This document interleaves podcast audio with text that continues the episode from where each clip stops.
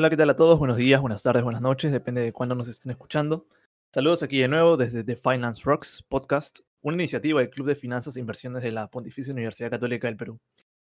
Estamos contentos de lanzar nuestro episodio número 3 y hoy estamos muy gratos de poder presentarles a nuestro invitado de hoy. Es el magíster Cristian Postigo Sánchez, economista egresado de la Universidad Católica de Santa María. Cuenta con un magíster en finanzas corporativas en la Universidad Peruana de Ciencias Aplicadas y también tiene un máster en gerencia de administración en la Escuela de Organización Industrial EOI de España. Yo soy Gabriel Reynoso, estudiante de finanzas de la PUC también y en esta noche me acompaña Giner. Muy buenas noches, mi nombre es Ginder Lugarte Rojas, soy estudiante de Derecho en la Pontificia Universidad Católica del Perú en su octavo ciclo. Muchas gracias Giner y con eso dicho le pasamos la posta al profesor Cristian Posivo. ¿Qué tal Cristian? Buenas noches. Buenas noches Gabriel, buenas noches Giner. Muchas gracias por la invitación. Vamos a hacer que este podcast se comparta todo el conocimiento posible para que todos los asiduos de tu podcast pues este sea un éxito, ¿no? Muchas gracias, Cristian. Muy buenas noches. En este episodio vamos a abordar un tema que puede ser de interés para muchas personas, en especial las que están interesadas en iniciar un emprendimiento o adquirir un inmueble, lo cual se hace principalmente mediante el financiamiento de bancos y bueno, dada tu extensa experiencia, hemos preparado unas cuantas preguntas para ti. Giner, ¿quieres empezar? Por supuesto, Gabriel. Sí, así es, Gabriel. En esta ocasión vamos a empezar con una pregunta para el profesor. En este caso, quisiéramos saber, profesor, si pudiese abordarnos cuáles son los principales factores que considera al evaluar la viabilidad financiera de una empresa antes del otorgamiento de un crédito a esta? Bueno, eh, digamos que cada entidad financiera tiene en realidad su política de riesgo, que es lo, común que existe en cada institución financiera, ¿no? ya sea microfinanciera, tipo cajas, cajas municipales, o de repente bancos, ¿no? tanto eh, bancos comerciales ¿no? u otro tipo de financieras. Cada uno tiene una política de riesgos en la cual ponen en manifiesto pues qué tan, digamos, adversos o proclives a riesgos son. ¿no? Hay entidades financieras que toman más riesgos que otras. No, les puedo decir los nombres, obviamente, pero hay unas que son más conservadoras, ¿no?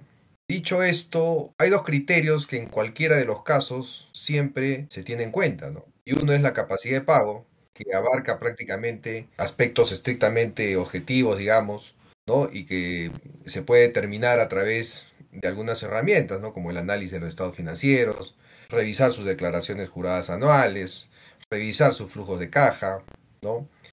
En el caso de eh, el otro criterio que también es importante, como criterios generales, los antecedentes crediticios, que estos, más que todo abarcan aspectos sobre todo subjetivos, ¿no? Como está toda la fuente de información que contamos hoy por hoy, ¿no? Tanto con la inteligencia artificial como las páginas como tipo Infocor, ¿no? En los cuales nos dan justamente los antecedentes crediticios que ha tenido la empresa, si cumple con sus compromisos, si cumple con sus deudas, si cumple con sus declaraciones juradas anuales, si cumple con sus pagos a la SUNAT, si cumple con su pago de AFP, etcétera, si tiene, si tiene letras protestadas, ¿no? Entonces todo esto entre ambos criterios, ¿no? Son los criterios generales para poder dar el otorgamiento de un crédito, ¿no? Eh, ya sea tanto para necesidades operativas por temas de capital de trabajo o por inversiones, En adquirir pues un activo fijo, ¿no? Como ustedes indican, un inmueble, o este, alguna maquinaria o vehículo de transporte para la empresa, ¿no? que va a generar flujos de caja en el futuro. ¿no?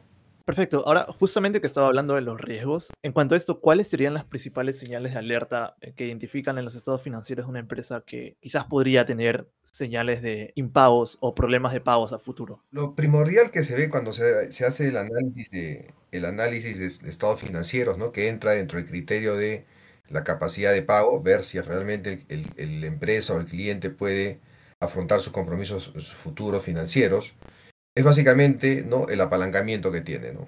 Cuando una empresa está muy endeudada, más allá de ser un indicador financiero, implica ¿no? ver si este cliente es más riesgoso que otro, que otro cliente. Todo lo que es apalancamiento quiere decir si el cliente está endeudado, implica un riesgo. ¿Cuál es el riesgo?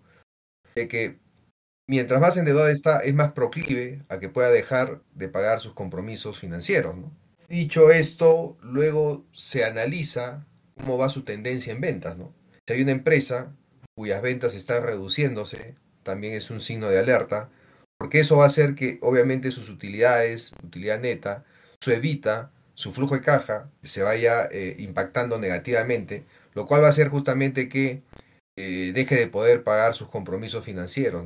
Tanto capital como intereses. Entonces yo diría, en resumen, revisar siempre cómo va su apalancamiento, si el cliente ya está llegando a su punto máximo de endeudamiento, si está sobreendeudado, cómo va la tendencia de sus ventas, sobre todo los bancos y, todas las empresas financieras lo que hacen es analizar los dos últimos ejercicios, es decir, si ahora estamos en 2023, te revisan el año 2021, 2022 y un estado financiero eh, de situación, ¿no? Que no debe ser este, mayor a los tres meses de antigüedad, es decir, si estamos ahorita eh, junio, máximo a marzo, ¿no? Entonces, con esa información financiera, los analistas de riesgos, los analistas de la evaluación, ¿no? Sacan justamente todo esto, ¿no? Ven si estás apalancado, qué tendencia tienen tus ventas, qué tendencia tienen tus costos también, y sobre todo qué tanto no está tu empresa en el contexto, en el sector en el cual se encuentra. ¿no? Hay sectores también más riesgosos que otros en los cuales hay que correlacionar esos, todos esos criterios para ver si son señales de alerta ¿no? en el momento de la evaluación. ¿no? Perfecto, doctor.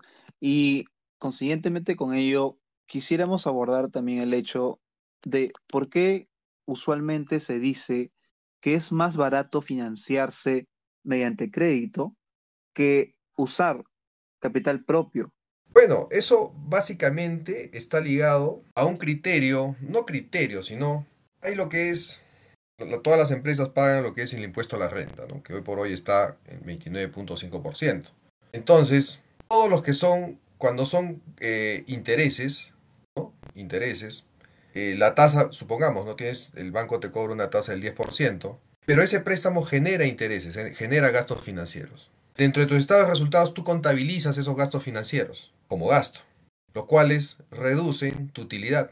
Al reducir tu utilidad, esos gastos financieros se convierten en escudo fiscal. Entonces, si por ejemplo tu tasa es del 10%, ¿no? el impuesto a la renta es del 29.5%, ¿ok? tú en realidad lo que estás pagando ¿no? Lo que estás pagando en tasa, como tasa neta o como, o, como intereses vendría a ser el 7.05 y no el 10% anual. ¿Por qué? Porque esos gastos financieros se convierten en lo que es escudo fiscal. Por eso, si tú quieres saber tu tasa neta después de impuestos, sería 10% por 1 menos ¿no?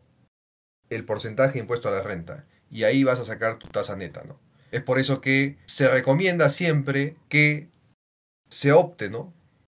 Por, tomar deudas en el sistema financiero, por este escudo fiscal que, se obtiene, a invertir inclusive tu propio dinero, ¿no? Hay muchos empresarios que están, eh, muchas veces te dicen, ¿no? Tú los vas a visitar y les dices, no, préstate plata. No, te dicen, ¿para qué? Yo trabajo con mi dinero. Pero lo que no sabe es que su dinero no tiene ese escudo fiscal. Y lo que no sabe tampoco que su propio dinero también tiene un costo y se llama un costo oportunidad, ¿no? Ese dinero que está prestando a la empresa de cierta manera, Y que la empresa, si no es rentable, estaría siendo muy por debajo de lo que puede estar de repente obteniendo por un depósito a plazo, en los cuales no hay mayor riesgo y está sentado en su casa recibiendo sus intereses. Entonces, por eso siempre se recomienda, es recomendable. Ahora, hay que guardar una relación entre lo que se tome de deuda, porque obviamente, si bien es cierto, se recomienda que sea que, se, que haya un endeudamiento en la empresa, pero todo tiene un límite, ¿no? Y justamente hay que hacer un equilibrio en cuanto de capital propio y cuánto de deuda es, porque tampoco me puedo endeudar todo lo que yo quiera, porque obviamente los bancos no me van a prestar todo lo que yo quiera, ¿no? Porque me va a haber una evaluación de por medio y me van a prestar lo que mi empresa puede pagar. ¿no? El resto sí podría cubrirlo, ¿no? Con capital propio, ¿no? Muchas gracias. Y la siguiente pregunta creo que va ligado al, a esto último que acabamos de hablar y sobre todo a la segunda pregunta que le hicimos. Mucho se habla en, en las carreras o en los cursos de, de, finanzas o de contabilidad sobre el estado de situación financiera, de estado de resultados y el balance general. Sin embargo, a la hora de analizar créditos, ¿usted cree que en el Perú se tiene la suficiente importancia al estado de flujo efectivo? Puesto que es un estado que permite muchas veces eh, analizar y encontrar posibles fraudes o maquillamiento de estados donde en un principio no se vería. ¿Cree que se lo está dejando de un lado quizás al estado de flujo efectivo? ¿O es algo que se está implementando ya o ya venía implementado desde antes? Mira, en, la evolución en los años de banca que he tenido, yo empecé a hacer banca eh, casi en los años 1990, cuando recién ingresé a hacer prácticas, y ha variado mucho, y ha evolucionado bastante. Un poquito te voy a resumir lo que te estoy diciendo. Mira, eh, en la época que yo entré había mucho crédito que se otorgaba por la confianza. Acuérdate que crédito ¿no? viene de creer en alguien. Levante, muchas veces los estados financieros. Es más, los organismos de control tipo la SUNAT, ¿no? sus declaraciones juradas eran a mano, ¿no? lo cual era susceptible justamente a, variarlo como ¿no? si alguien quisiera, digamos, este, cambiar los números lo hacía. La SUNAT no, es una, no era una entidad tal cual es ahora, ¿no? tiene ahora muchos controles. Entonces todo el, crédito era otorgado mucho por confianza y, quizás yo diría hasta amistad. ¿no? Poco a poco esto ha ido evolucionando a tal punto que bancas como, dicho sea de paso, en los bancos que he trabajado han sido dueños, he tenido la, la ventaja de que este banco ha pasado por dueños de diferentes países, franceses, italianos y luego por último canadienses. Esta evolución ¿no? ha ido cambiando de tal forma que lo último es, o sea, no solamente la evaluación del estado financiero, ¿no? sino que te ponen covenants, condiciones para aprobación del crédito. Es decir, te dice, ok, se aprueba el crédito, pero además tú tienes que tener algún indicador, por ejemplo, el, lo que le llaman el, el total funding, ¿no? Es el, digamos, el total de deuda financiera sobre tu evita, te ponen máximo 4, por ejemplo. Entonces estos covenants son contractuales, ¿no? Y te dicen, si que tú pasas esto, te, por ejemplo, te, bloqueo tus líneas de crédito. Entonces hay áreas de seguimiento que empiezan a revisar, oye, quiero los estados financieros a junio, ¿no?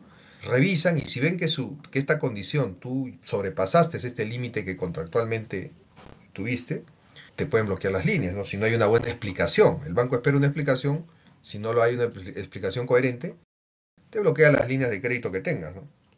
Hasta que mejores este, este indicador. Entonces mira cómo va evolucionando tanto, ¿no? De tal forma de que, y bueno, y hoy por hoy dicho sea de paso, ¿no? Ya nadie puede digamos, la declaración jurada, porque ahí hay, eh, cuando, tú, cuando tú evalúas una empresa, o pides estados financieros auditados, que son muy pocas las empresas que auditan sus estados financieros, ¿no? O pides la declaración de jurada de SUNAT junto con sus estados financieros que también tú declaras a la SUNAT anualmente. Pero hoy por hoy hay un reporte tributario, y este reporte tributario está el balance, y está el estado de resultados. Y ese reporte tributario no lo puede variar nadie.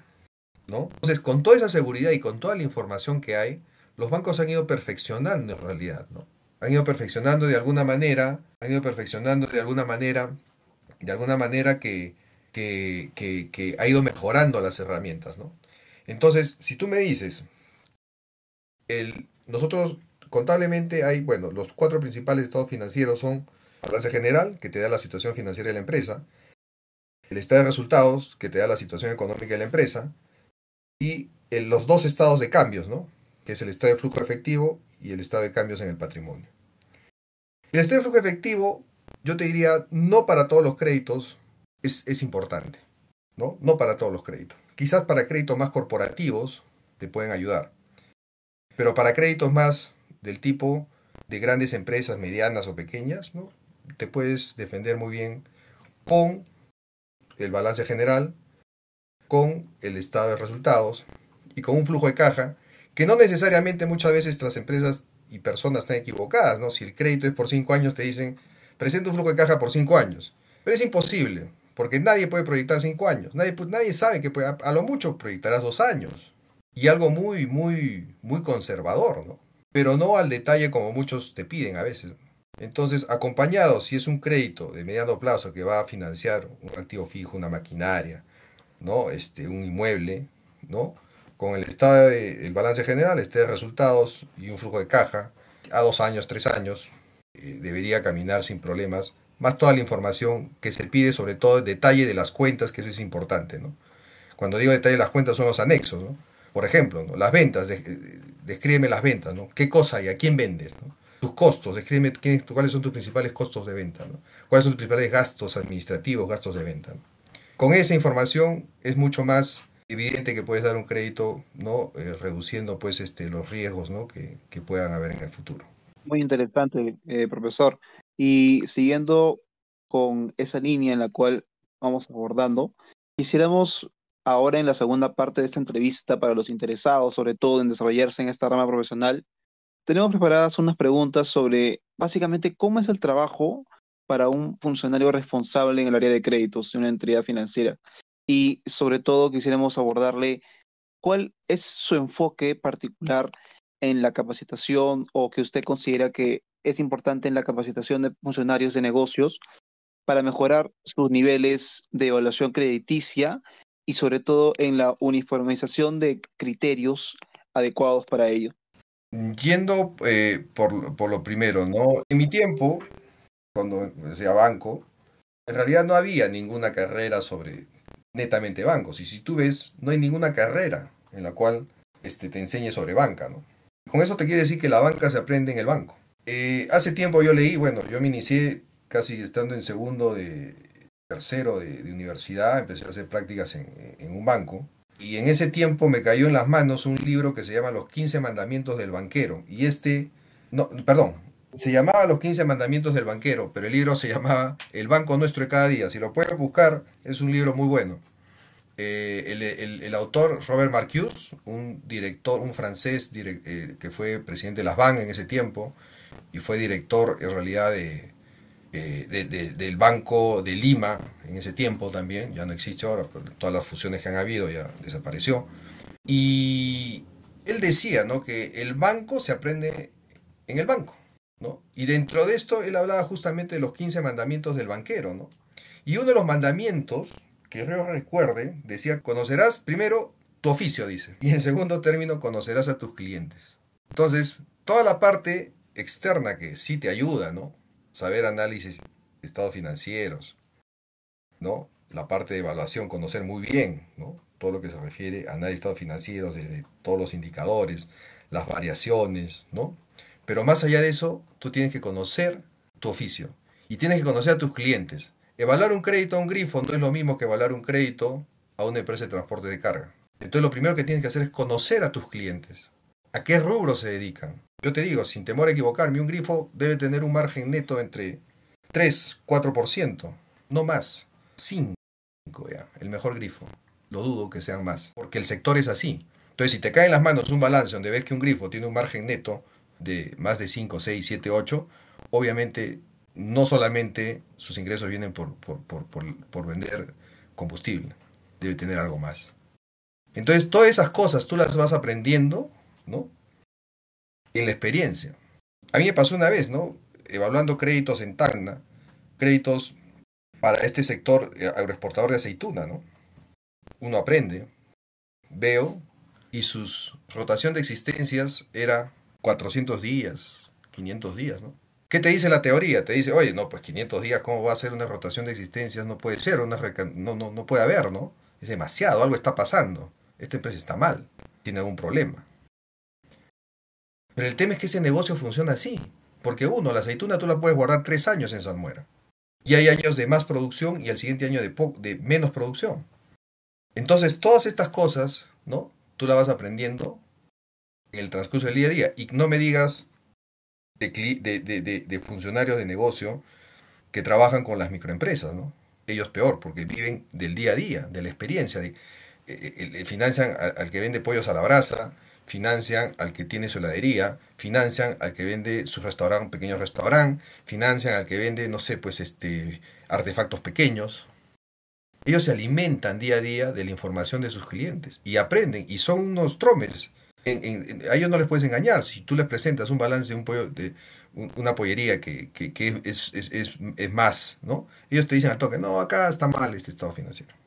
Entonces es muy importante, ¿no?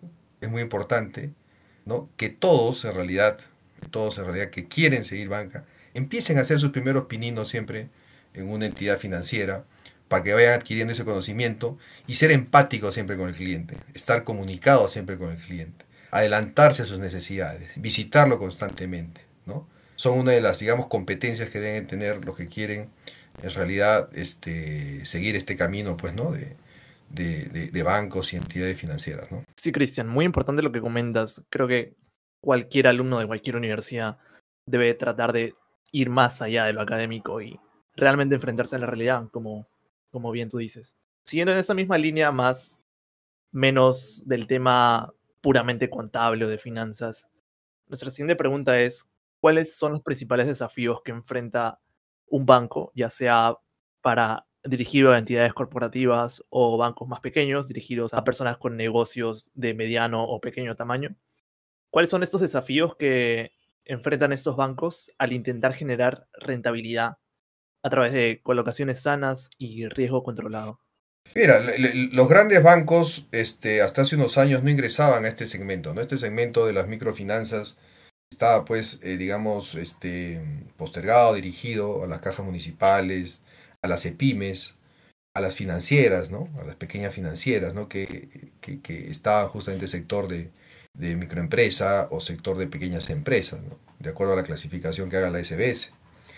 Sin embargo, los bancos optaron por ingresar acá. Ahora todos los bancos entran a financiar o tienen sus, sus digamos, como se dice, sus empresas este, afiliadas, ¿no? Por ejemplo, ¿no? Este, eh, Scotiabank tiene a Credit Scotia, ¿no? Este, bueno, Interbank no. Eh, por ahí el crédito tiene también su, microfinanciera también.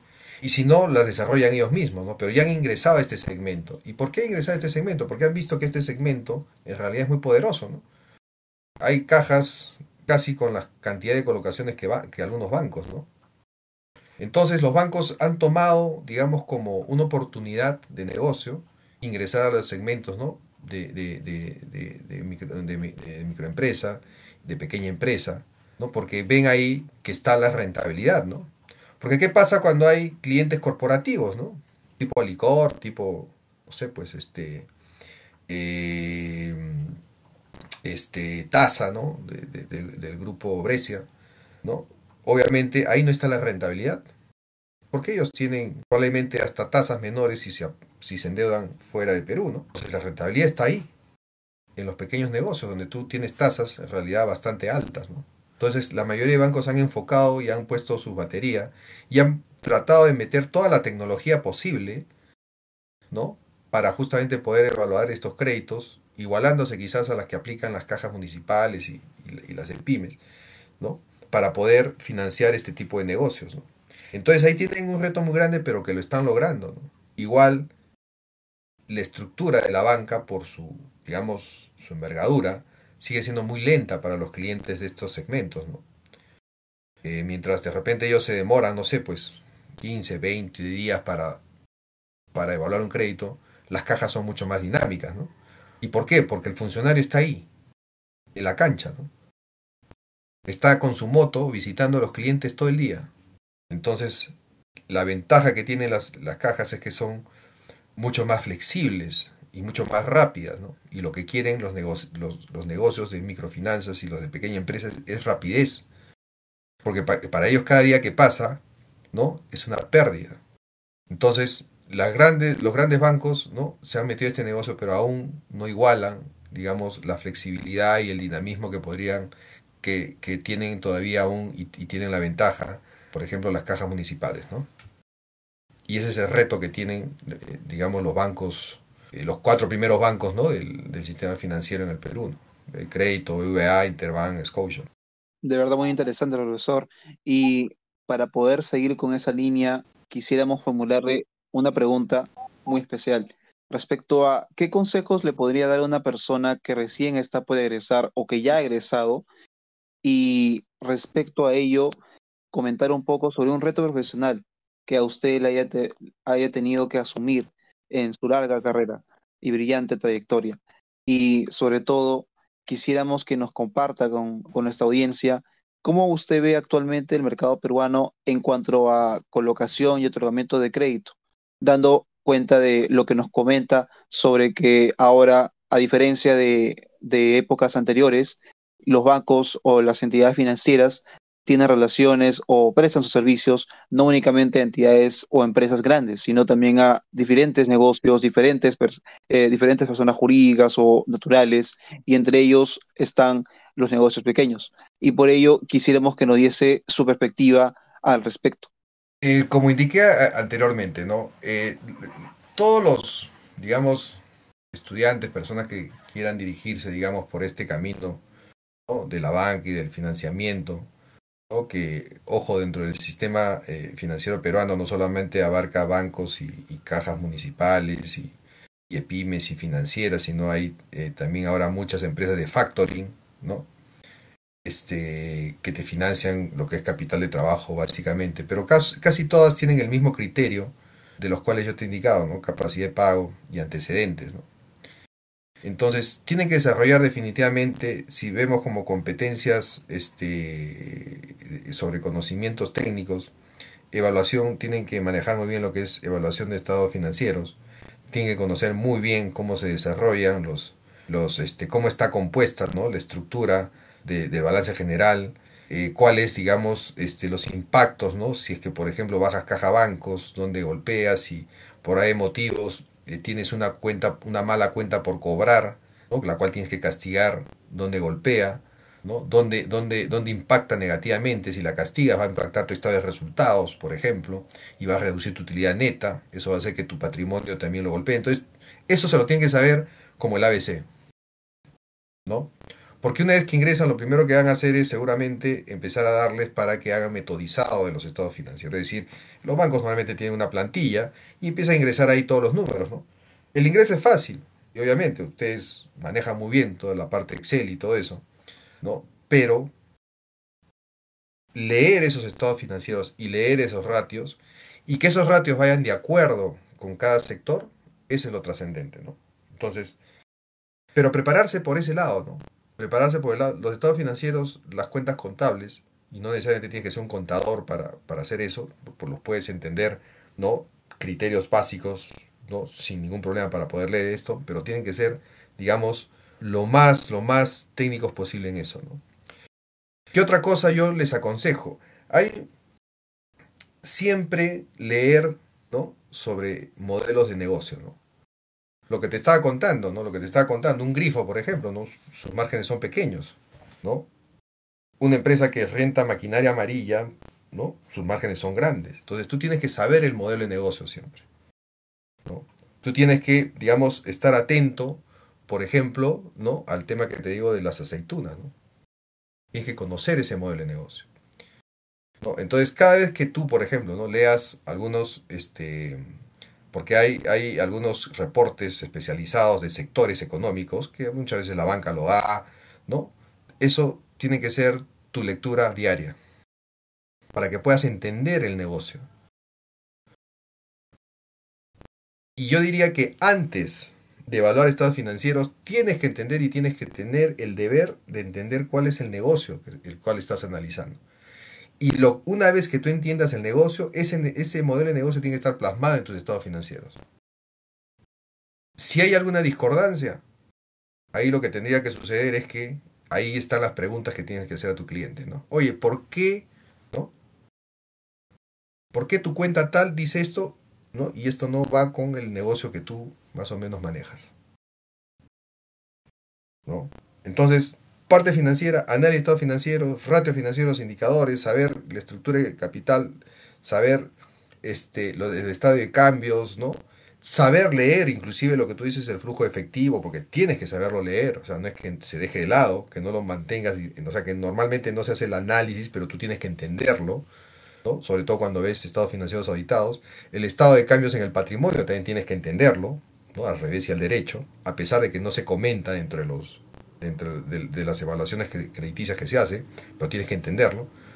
Saber los diferentes modelos de negocio, cómo funcionan los diferentes sectores económicos, esos son fortalezas que te va a ayudar bastante. Y como habilidades blandas, empatía, perseverancia, te tocan 10, tú tocas 10 puertas, a uno le vas a prestar. Tendrías mucha resiliencia, hay muchos que te va probablemente cerrar la puerta y decir, ¿sabes qué? No, no quiero, ¿no? ok, visita otro.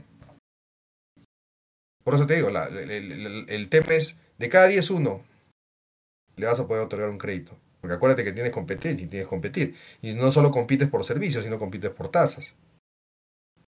Entonces, todas esas cosas, ¿no? A, los chicos que quieren dirigir sus baterías, digamos, y, por ese camino, tienen que tener ese, ese conocimiento, ¿no? y que yo les diría, no tengan temor, vayan así como pueden ir a un banco o a uno de los cuatro primeros bancos ¿no? este, del sistema financiero, los más chicos igual van a aprender bastante, ¿no? Y en las cajas y en las microfinancieras también van a aprender. Y que no desechen, si tienen la oportunidad de ir trabajando en una de estas microfinancieras, no desechen, digamos, ¿no? Por el hecho de que no es una, uno de los grandes, ¿no? Poco a poco van subiendo. Muchas personas he conocido que han empezado en cajas y han terminado en bancos y en puestos muy importantes, ¿no? Entonces, eso no tiene nada que ver. Asimismo, que han, eh, eh, muchos profesionales que han empezado en bancos muy importantes han terminado en, en microfinancieras, ¿no? porque los criterios de evaluación vienen siendo los mismos. Las formas y donde tú tienes que poner el foco en cada uno de los negocios es diferente, pero los criterios casi son los mismos para cualquier tipo de, entidad financiera. Y con lo que respecta, ¿no? Un poco al, a cómo va el tema de este tema de las ¿cómo se llama? las eh, estadísticas de los de, los de las colocaciones en el, en, el, en el sistema financiero peruano. ¿no? Bueno, en realidad se ha recuperado bastante eh, el tema de las colocaciones comparado con el año pasado, ¿no? Eh, con los años pasados, ¿no? hemos tenido años de pandemia, años muy, muy flojos en realidad, ¿no? Eh, el crecimiento de la cartera total, ¿no? en cierta forma sin considerar los programas de, del gobierno, ¿no? el tema de reactivo y estas cosas, han crecido en niveles creo que bueno, los datos no los tengo así eh, a la mano, pero por lo menos sé que han crecido más del 8%, casi llegando al 9%, ¿no? Y dicho sea de paso, los créditos que más ¿no? han, han, crecido son justamente los de consumo, ¿no? Lo cual, ¿no? Puedes inferir que si los de consumo están creciendo, es porque en realidad, ¿no? Quizás eh, la gente está retomando, ¿no? Las empresas están contratando nuevamente a, gente, a, están contratando, digamos, nuevas contrataciones de profesionales, ¿no? lo que hace que estos profesionales tengan la capacidad de pago para ¿no? este, tomar créditos de consumo. ¿no? También hay un crecimiento bastante fuerte en los créditos MIPE de las microempresas, ¿no? lo cual quiere decir que también se está reactivando. ¿no? Después de la pandemia tuvieron un bajón, muchas de estas microempresas cerraron ¿no? y hoy por hoy están retomando esos negocios. ¿no? Pero esto, además, esta recuperación ¿no? de, de, de, va eh, recuperándose a través también de eh, un buen colchón de provisiones, ¿no? Es decir, claro, los bancos están recuperando su cartera total de colocaciones, pero también están recuperando ¿no? el, nivel de provisiones que, tenía, ah, que tenían antes, ¿no? Y eso es bueno porque le da solidez al sistema financiero, ¿no? Le da solidez al sistema financiero. Entonces, igual los hipotecarios, ¿no? Los créditos hipotecarios también se redujeron después de la pandemia, hoy por hoy están tomando un nivel, lo que quiere decir que el sector de construcción nuevamente está apuntalando, digamos, el crecimiento. Y acuérdense que el sector construcción jala otros sectores siempre económicos, porque el sector de construcción no crece solo, jala, ¿no? Es un, es un sector ancla de otras cosas más, lo cual es bueno siempre para el país, ¿no? Así que vamos por buen camino. Los bancos siguen siendo bastante solventes. la SBS tiene un buen control eh, lo cual se ha aprendido después de muchos años. Este, así que yo creo que, eh, como les digo, este, todas estas cosas son positivas en realidad para el sistema y para la economía en general, ¿no? Con ciertas, digamos, siempre críticas que yo, que yo hago al, al, sistema financiero, ¿no? Eh, por ejemplo, una crítica que siempre hago al sistema financiero es que los bancos no son entidades que, te dan el paraguas cuando hay sol, pero te quitan el paraguas cuando hay lluvia, ¿no? Es decir, cuando estás bien, van y te buscan y todos te quieren prestar. Pero cuando estás, cuando estás mal o estás viendo que te está cayendo, más bien te empiezan a quitar el paraguas. Así que debería, digamos, cambiar por ese lado un poquito, ¿no? Eh, de ser mucho más rígidos, ¿no? Y llegar a algo más equilibrado, ¿no? Perfecto, Cristian. Muy esclarecedor. Eh, creo que en general este episodio ha sido muy, muy sustancioso. hemos abarcado temas de contabilidad, temas de análisis de crédito. Evidentemente estos temas dan para mucho más, dan para largo y son mucho más profundos. Pero creo que en general cualquier persona que escuche este podcast puede salir con, un, con una seguridad de que se llevan nociones fundamentales de estos temas y que en realidad son importantes porque cada persona que entra al mercado laboral de alguna u otra manera se va a topar eh, con estos temas. Así que sería muy bueno que al, menos en el Perú, los egresados universitarios tengan nociones por lo menos básicas de esto.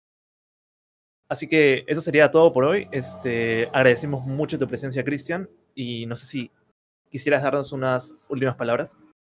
Sí, ok, Gabriel, muchas gracias. Giner, a ti también muchas gracias. Yo les agradezco bastante por esta oportunidad que me dan de poder compartir en algunos minutos este, algunos, algunos temas de la experiencia justamente ¿no? que, he tenido en, en bancos y que hoy por hoy eh, digamos que se fortalece porque puedo decir que estoy he estado sentado o estoy sentado en los dos lados del escritorio, ¿no?